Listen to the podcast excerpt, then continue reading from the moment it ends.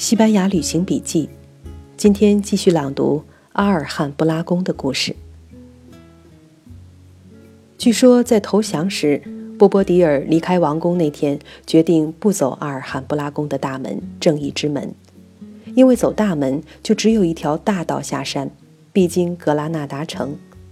他无颜面对被他抛弃了的臣民百姓，他决定从一道小门出去。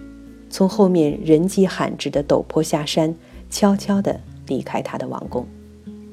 他向胜利者要求，他最后离开阿尔汉布拉宫的那扇门，永远不能再有人穿越。此即所谓“出走之门，永远关闭”。据说费尔南多和伊莎贝拉答应了他，并且实践了承诺。波波迪尔离开之后，那道门就被下令。用石块封死在墙里。华盛顿·欧文住在阿尔汉布拉宫里的时候，再三试着寻找那扇出走之门。那是一八二九年，距离拿破仑入侵西班牙还不到三十年。拿破仑的军队当时也住在这里，在他们撤退之时，炸毁了宫内不少建筑，包括传说中掩藏出走之门的石墙。那座出走之门被再一次的埋葬在悬崖上法军炸下的石块之中，真的再也不可能有人通过了。欧文尽可能精确地考证史料，记录历史事件，又用自己探寻遗迹的经历为史料补上失落的枝叶，笔下出现了文学性很强的历史游记，因而尽管是文学作品。读者仍然能够被带入历史幽静的深处，读出春秋沧桑来。假如在处理史料的时候不尊重历史，就可能失信于读者；假如虚构和真实过分混淆，历史穿透力可能就因此减弱了。在讲述这个故事的时候，华盛顿·欧文没有写当年波波迪尔出走的细节。欧文绕出宫外，策马上了陡峭的山峰。他描写自己的寻访经历，来写出这条不归之路的细节。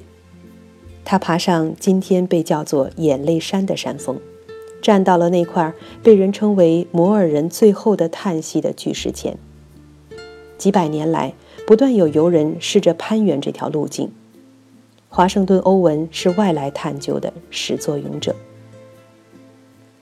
今天的游人读过华盛顿·欧文的作品，都会站在这里想象那搏战一生、恨铁不成钢的母亲，如何在这里对隐气的儿子说出那句流传千古的绝情话：“你倒是该像女人一样哭泣，哭的是没能像男人那般战斗。”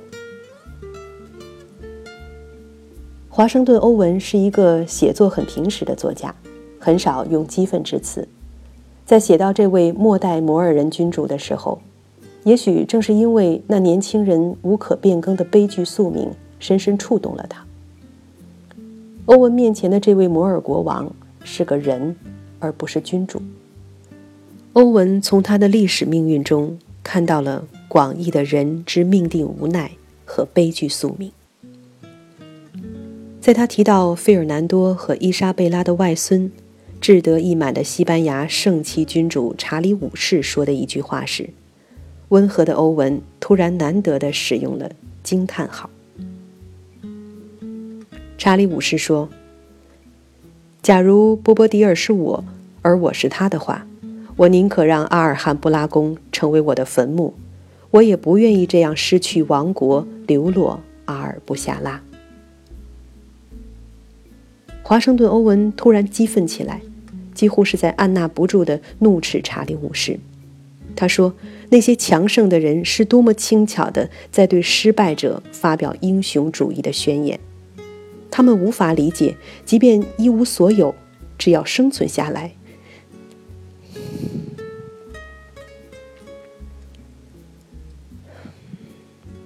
只要生存下来，那不幸本身就在提升着生命的价值。”我在读到欧文这短短两句话的时候，有些被打动了。在一定意义上，这是欧文生长的新大陆上的价值观。人们总以为新大陆是一个崇尚强者和英雄的土地，却往往忽略在英雄崇拜的背后，是人们对人生悲剧性的深刻理解，以及由此产生的对弱者的同情。是的，新大陆崇拜英雄。可是新大陆人也理解生命软弱、人生无奈和命运女神转过身去之后留下的一个个冷色背影。人们倾向于崇敬他人的英雄行为，也默默的祈祷，希望自己能够度过人生的各种难关。他们并不习惯于对他人发表虚妄的英雄宣言，不指责他人的软弱。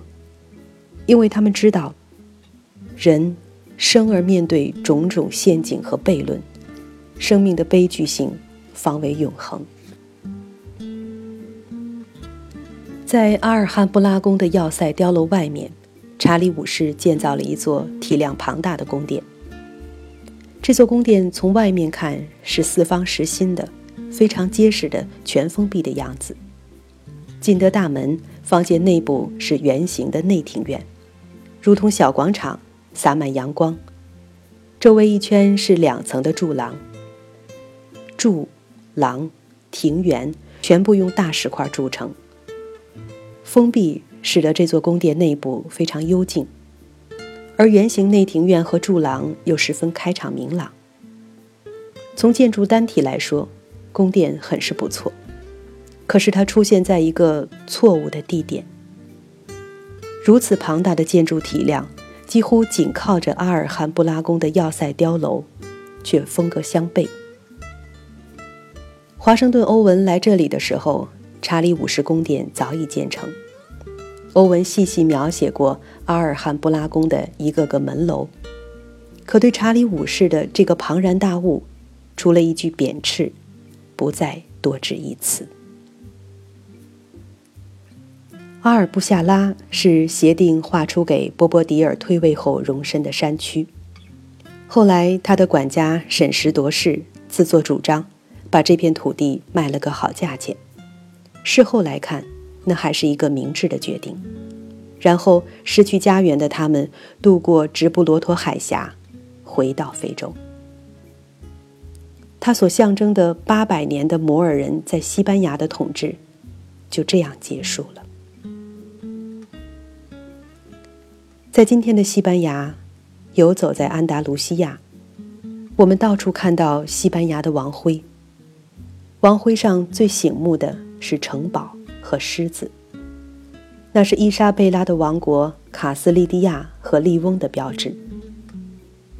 细细查看，王徽下部有一颗小小的石榴，是费尔南多和伊莎贝拉在西班牙王国徽章上加上了这个石榴图案。那就是格拉纳达。格拉纳达被攻陷是在1492年，西方文明史上至关重要的一年。这以后，整个欧洲成为基督教的世界。也在那一年，由费尔南多和伊莎贝拉支持的哥伦布发现了美洲新大陆，它将成为后来的华盛顿·欧文的家乡。这是一个。怎样的历史圆圈？